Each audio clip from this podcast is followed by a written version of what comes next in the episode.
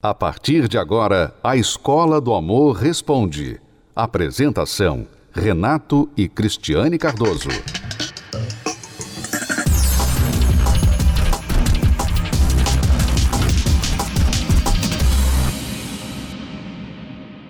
Sempre através das perguntas que respondemos aqui no programa, nós tiramos muitas lições. Lições para todos, lições que servem para casais, para solteiros, para você que está vivendo uma dificuldade na sua vida amorosa e você que quer aprender para não errar, ou já errou muito, mas quer aprender a consertar os seus erros. Vamos então agora às perguntas dos nossos alunos, lembrando que você que tem uma pergunta e quer participar do programa, então basta acessar o site escola do amor responde.com e enviar a sua pergunta através do formulário que está ali. Ali também tem o WhatsApp do programa, um número para você se quiser usar o WhatsApp. Mas como dissemos, o WhatsApp nem sempre dá para ser respondido, porque são milhares de pessoas, milhares de perguntas, nós não faríamos outra coisa na vida se fôssemos responder a todas.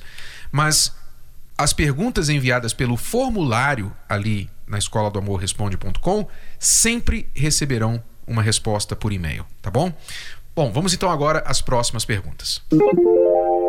Cris e Renato, preciso muito da ajuda de vocês. Moro junto com meu marido há, há mais de três anos. Temos uma filha de dois anos. Só que eu tô sofrendo muito. No início do relacionamento, ele mentiu para mim. Mas jurou que ia mudar, que não ia mais acontecer. E eu perdoei. Só que, como sempre, ele continuou mentindo outras vezes. E de um ano para cá ele mudou. Mudou muito. Ainda mente algumas coisas, sabe? joga o pano em cima de outro, mas são coisas que não precisa levar tão a sério. E aí eu queria saber de vocês o que é que eu faço. É, brigamos, ele já chegou a me agredir e eu deixei pra lá. Só que essas coisas foram desgastando o relacionamento. Tudo bem que às vezes eu erro, eu altero a voz, às vezes eu tô nervosa, sei que às vezes eu também erro, assim como ele também erra. Mas eu não sei mais o que fazer, eu não consigo amar ele de coração, eu não consigo me entregar ele de corpo e alma, sabe? Como a gente tem que amar o parceiro, a gente tem que estar tá ali. Eu tô junto com ele, pro que der e vier, eu ajudo ele, eu apoio, sabe? Quando precisa de mim, eu tô sempre aqui. Mas amor de verdade, carinho de verdade, aquele carinho espontâneo, aquela coisa que te faz suar quando tá perto de alguém essas coisas eu não sinto mais, eu sofro muito por não conseguir amar ele da forma que ele merece. Ele demonstra esse amor, ele gosta de mim. Só que às vezes é imaturo, enfim. Eu preciso da ajuda de vocês. O que é que eu faço? Me dá um conselho. Vamos tentar. Muita coisa aí precisa ser consertada nessa relação. É, me chama a atenção que vocês moram juntos há três anos, já tem uma filha de dois, né? Quer dizer, vocês foram morar e já logo engravidaram, já e começaram uma família sem muito planejamento, né? Que é uma coisa que está cada vez mais comum hoje em dia. As pessoas se gostam, vão para cama, ficam grávidas e então vai morar junto, porque ah, porque tem que ser, né? Porque agora a gente tem uma criança vindo aí, então eu vou ser papai, você vai ser mamãe, vamos morar junto. Mas sem o compromisso, sem um entendimento do que é formar uma família, do que é ser um marido, ser uma esposa, as expectativas de um casamento. Muitas vezes sem preparo algum. Sem preparo algum. Simplesmente essa coisa que você falou, amiga, de sentir. Porque eu imagino que você sentia esse frio na barriga, né? Esse suor, né? No início você sentia e você se baseou nessas coisas para começar um relacionamento com ele nesse nível de morar junto já e ter um filho com ele. Então, isso me chama atenção por quê? Porque infelizmente isso tem tudo a ver com o que está acontecendo no relacionamento de vocês. Lá o início, como começou, como tudo, sabe, começou, como os dois entraram nessa situação. Vocês não tiveram preparo nenhum, não tiveram planejamento algum e começaram a viver juntos. E, claro, obviamente, sem saber para onde estão indo as pessoas, Renato, elas vão bater com a cara na parede, vão cair no buraco, né? Porque não sabem para onde vai. É um problema de alicerce. O alicerce do relacionamento deles foi mentira. Uhum. Né? Ela disse que ele mentiu desde o início. Mentiu, já houve agressão, né? e ainda mente de vez em quando para ela. Já houve agressão, não houve preparo algum para este relacionamento. Então, é óbvio que o alicerce do relacionamento estando podre, a casa cai. A casa está abalada, né? Está balançando, porque você disse que de um ano e meio para cá ele melhorou muito, mas ainda mente, e você não consegue demonstrar amor por ele. Então, é de compreender, você foi agredida, a sua confiança nele foi comprometida, porque ele mentiu para você desde o início e ainda mente de vez em quando. Então, quando o alicerce está comprometido, não adianta ficar tapando a rachadura da parede. Não adianta tapar a goteira do telhado. Você tem que trabalhar no alicerce. Você tem que trabalhar nas bases da relação. E as bases dessa relação, que não foram construídas de forma apropriada, chama-se confiança, que precisa ser trabalhada entre vocês. Ele precisa aprender a deixar a mentira de uma vez por todas, não é só diminuir a mentira, não. E mentir sobre coisinhas pequenas, porque a cada mentira contada, a confiança volta ao nível zero ele precisa trabalhar nessa confiança. Você precisa trabalhar dentro do seu coração, porque está guardando aí tanto as desconfianças, quanto as mágoas, quanto os traumas de ter sido agredida. Tudo isso impede você de demonstrar amor. Tudo isso precisa ser trabalhado, resolvido na raiz, nas bases, para que então vocês possam dar uma chance a esse relacionamento. Então agora não é uma fórmula mágica. Agora você tem que começar, alguém tem que dar o primeiro passo. E se você quer dar o primeiro passo, então você tem que buscar primeiro para que você possa, através da sua mudança, influenciar o seu marido. É, você deve buscar se reconstruir, porque você talvez já estava dessa forma antes de até mesmo conhecer essa pessoa, né? Porque às vezes as pessoas só conseguem enxergar os problemas que elas têm, os problemas interiores que elas têm dentro do relacionamento. Mas eles já estavam lá antes do relacionamento. É verdade, só vem à tona quando ela se relaciona com outra pessoa, é. proximamente como dentro de um Porque casamento. Porque aí já mostra, mostra como a pessoa é nervosa, como a pessoa tem problemas de agressividade, de caráter, né? Então, você precisa se reconstruir. Eu recomendo você fazer a terapia do amor. Eu sei que parece, ah, disco quebrado. A gente já sempre, sempre eles falam pra gente fazer a terapia do amor. Mas é onde nós temos visto pessoas se reconstruírem. E não só isso, Cristiane, mas porque não existe um conselho, um uhum. conselho, um único conselho que possa resolver todos esses problemas que você está vivendo. É um aí. tratamento que a pessoa precisa. Até porque eles chegaram a este ponto não foi por um problema, mas por vários. É. Vocês vêm errando ao longo de três anos neste relacionamento, vem errando um erro atrás do outro e vem acumulando esses erros de forma que vocês estão hoje quebrados, o relacionamento está quebrado. Você diz que está desgastado, você altera a voz, você não consegue demonstrar amor, não consegue sentir nada por ele. E ele, por sua vez, mente, etc., como tudo já foi falado. Então, tudo isso é resultado de N erros que no resultado final, no saldo final, é o que vocês estão vivendo hoje. Então não há um conselho que vai derrubar como aquela bola de boliche que derruba todos os pinos de uma vez só. Não existe. É. Você vai ter de trabalhar nisso. Então, mas a boa notícia é que se você começar a fazer as coisas certas, então, assim como a desgraça não chega de uma vez, o sucesso também não chega é. de uma vez. Ele é construído. E não é um, uma vez que você vai na terapia do amor que isso vai acontecer. Não é só uma vez que você participa que, ah, tá bom, já fui, pronto. E agora? Não. É um tratamento, reconstrução. É uma reconstrução. Não se faz uma reconstrução, Renato, de uma pessoa, de problemas interiores, resolver problemas interiores em, um dia. Se a reconstrução de uma em casa. Uma hora. demora meses, né?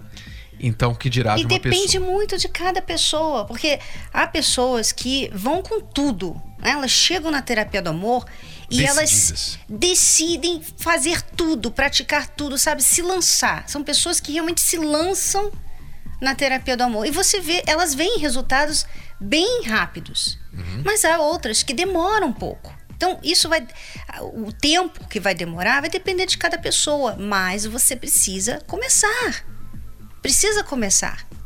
Então, vá na terapia do amor por você. Se o seu marido quiser ir, se você conseguir levá-lo, melhor. Mas se ele não puder, se ele não quiser, se ele não tiver afim, se ele falar, ah, eu não gosto dessas coisas, vá você. Porque pelo menos você vai se resolver. E você vai poder fazer o que você precisa fazer nesse relacionamento.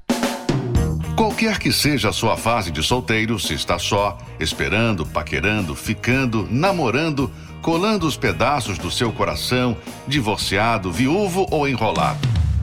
O livro Namoro Blindado ajudará você a se situar para não se perder no mundo cada vez mais complicado dos relacionamentos modernos. Anos de experiências garantiram a Renato e Cristiane Cardoso autoridade para falar que a maioria dos divórcios começa no namoro.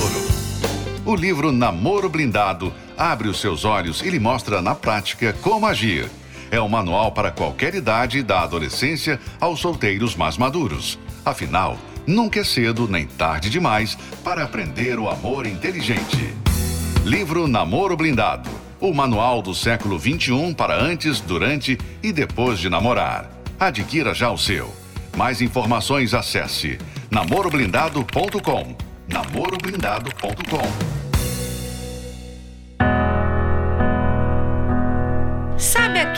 amor à primeira vista? Nosso relacionamento ele aconteceu de forma muito rápida, né? No impulso da paixão, alguns resolvem pular etapas. É a mulher da minha vida, vou largar tudo e vou. A gente namorou menos de três meses e aí a gente já foi morar junto. E parecia mesmo um conto de fadas. Tudo era novo, a gente ia passear e no começo tudo lindo. A gente se dava muito bem, parecia a lua de mel realmente. Mas em pouco tempo, o sonho virou pesadelo. Começaram as brigas, porque três meses de relacionamento a gente não se conhecia, né? E assim, ele morava aqui em São Paulo e na época eu morava no Rio de Janeiro e ele largou o emprego, largou a família, tudo para ir morar comigo no Rio. Então, além de todas as diferenças que a gente já tinha, né, que todas as dificuldades que a gente ia enfrentar como casal, a gente ainda tinha algumas diferenças de cultura, de criação que a gente tinha que enfrentar também. E se lidar com as diferenças é difícil até para casais que estão juntos há anos e que seguem todos os protocolos de namoro, noivado e casamento? Imagine então para eles. Não passava um dia sem a gente discutir. A gente chegava à noite, todo dia era briga. E os motivos eram diversos, mas o principal era o ciúme. Nesse relacionamento eu acabei me tornando uma pessoa ciumenta, porque eu não conhecia ele, eu tinha preocupação de que de repente ele viesse a me trair. E ele também ainda tinha alguns comportamentos que reforçavam aquilo, né? Às vezes escondia algumas mensagens no telefone. Assim, era, era tudo diferente, né? Tudo uma, foi uma fase muito difícil nossa, né? E queria saber o que, que eu tava fazendo de 5 5 minutos. Eu saía para trabalhar, ela ficava me ligando insistentemente, né?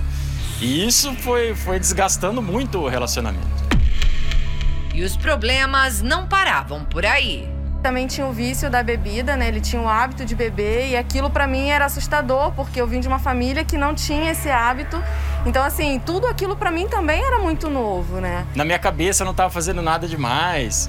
É aquele tipo de pensamento, né? Quando você é solteiro tal e acha que tá tudo certo. Na verdade, você não enxerga que tá fazendo algo errado. Até que um dia ele cansou, resolveu dar um basta.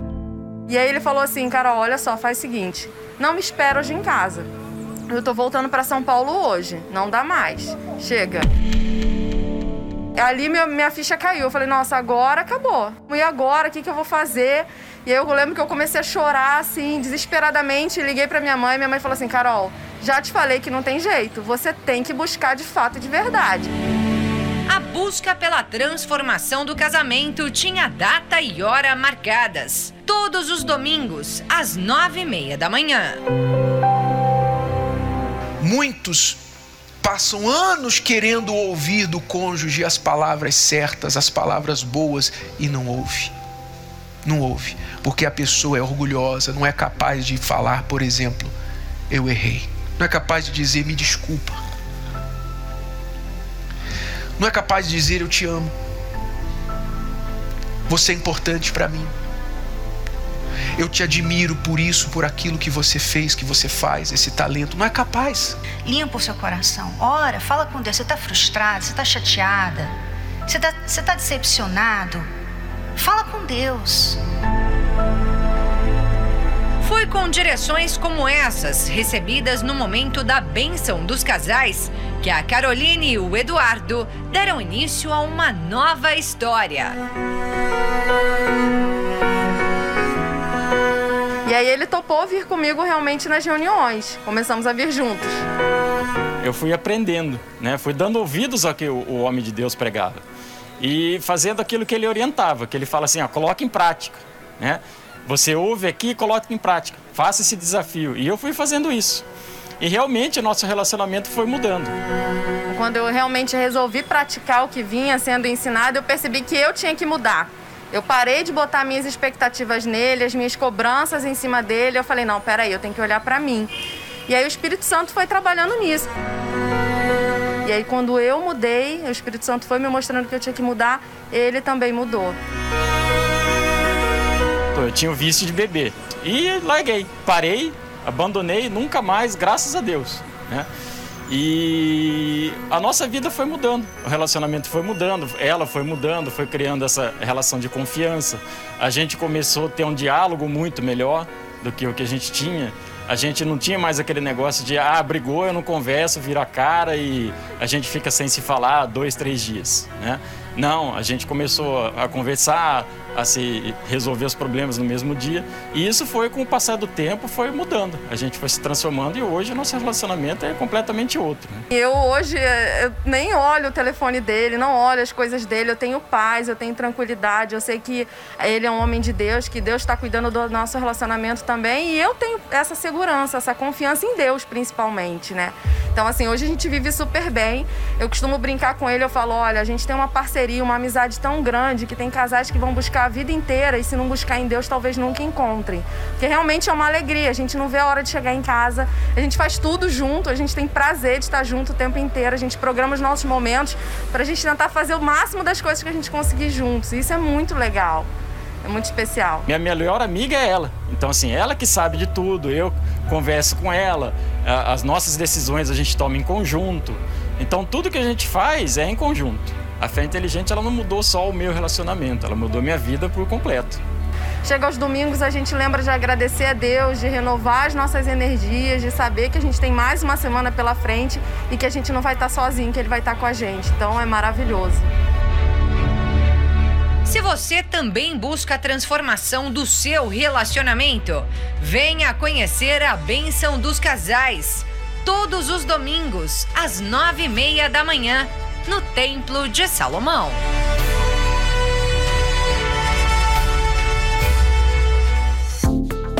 Você pode ouvir novamente e baixar esse episódio da Escola do Amor Responde no app Podcasts da Apple Store e também pelo Spotify e Deezer.